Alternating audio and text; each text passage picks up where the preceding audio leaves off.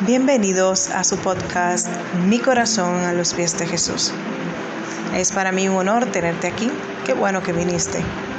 El día de hoy quiero compartirte una palabra muy clara, muy específica y muy directa al corazón. Dice la palabra de Dios en el libro de Lucas capítulo 6, verso 45. El hombre bueno del buen tesoro de su corazón saca lo bueno, y el hombre malo del mal tesoro de su corazón saca lo malo, porque de la abundancia del corazón habla la boca. Meditando en el Señor de cómo cambiar mi forma de hablar, ya que en esta sociedad siempre vemos que todo el mundo tiene una palabra, que todo el mundo tiene una opinión, que todo el mundo quiere, tiene algo que decir.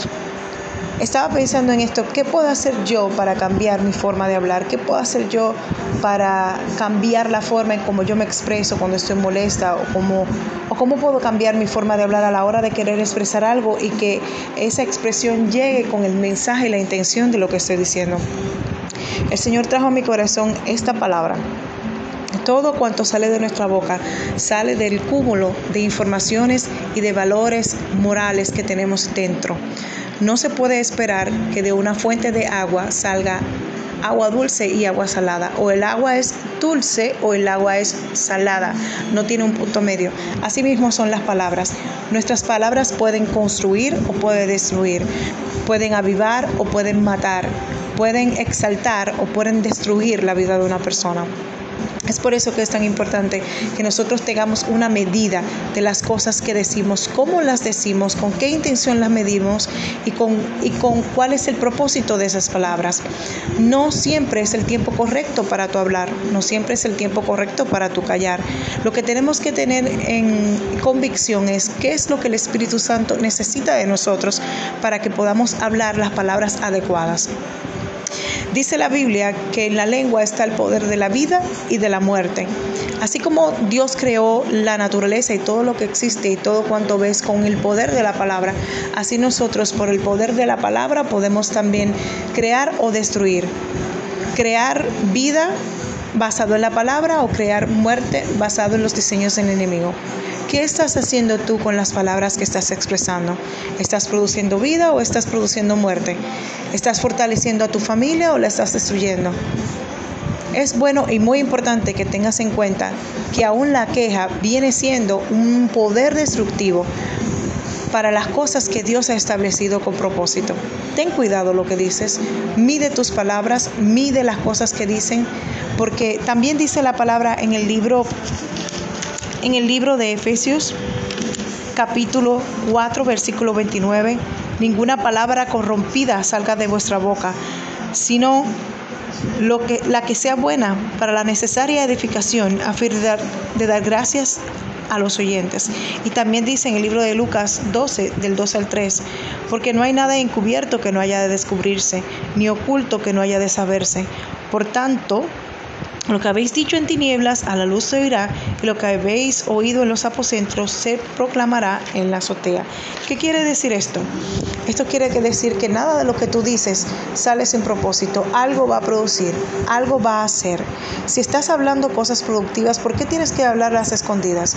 Si estás hablando cosas que no son, no son dañinas, ¿por qué necesariamente tienes que hacerlo a espaldas de la persona a la cual tú, tú necesitas dirigir tus palabras? Hermano, hermana, amigo o amigo que me estás escuchando, si te sientes mal, si te sientes limitado cuando tú vas a decir algo, lo mejor es mejor no decirlo. Es mejor ser rápidos para escuchar y tardos para oír. Es mejor hablar en el tiempo correcto y callar en el tiempo correcto. Si te toca hablar para defender, hazlo, pero si te toca callar porque no es el momento correcto, también hazlo.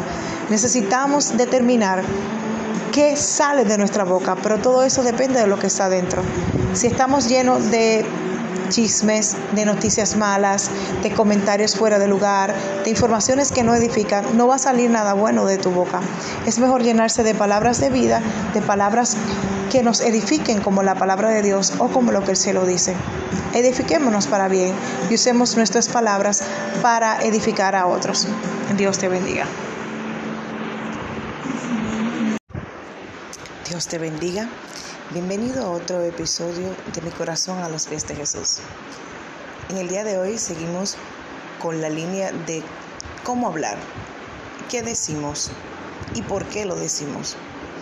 En el libro de Proverbios 13, versículo 3, dice la palabra de Dios, el que guarda su boca, guarda su alma, mas el que mucho abre sus labios, tendrá calamidad. La palabra de Dios es muy clara, es muy contundente cuando nos habla a nuestro espíritu, a nuestro corazón. Es muy fácil uno sacar muchas palabras y dejar fluir muchas cosas desde nuestro corazón hacia la otra persona. Pero yo te pregunto, ¿cuántas veces ha puesto tu control en las cosas que dice? ¿Te has encontrado en algún momento en una situación difícil y no sabes qué decir? Y por decir algo, simplemente añades más problema en vez de traer solución.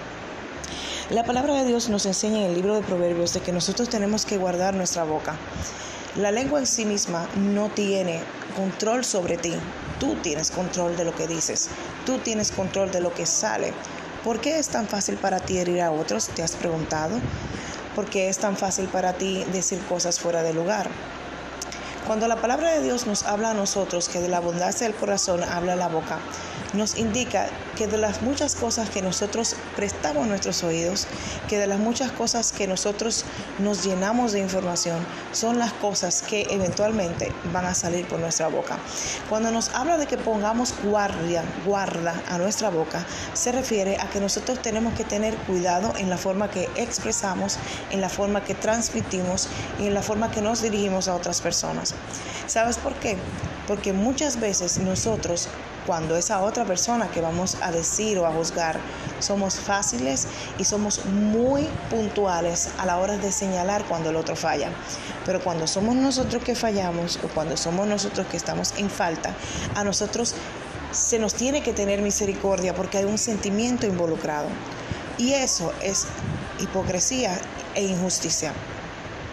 Yo te invito el día de hoy a que hagas un ejercicio diario de ver las cosas que tú dices y de medir qué tanto tú bendices al otro con tus palabras, qué tanto tú edificas con las cosas que tú dices, qué tanto tú utilizas la palabra de Dios para hacer el día mejor de otra persona. Te invito a que le pidas al Espíritu Santo a ser parte de las cosas que dices. Estamos tan acostumbrados a simplemente hablar que ni siquiera nos, nos acordamos de qué es comunicar. Comunicar, a diferencia de hablar, tiene un propósito, tiene una intención, tiene un, norte.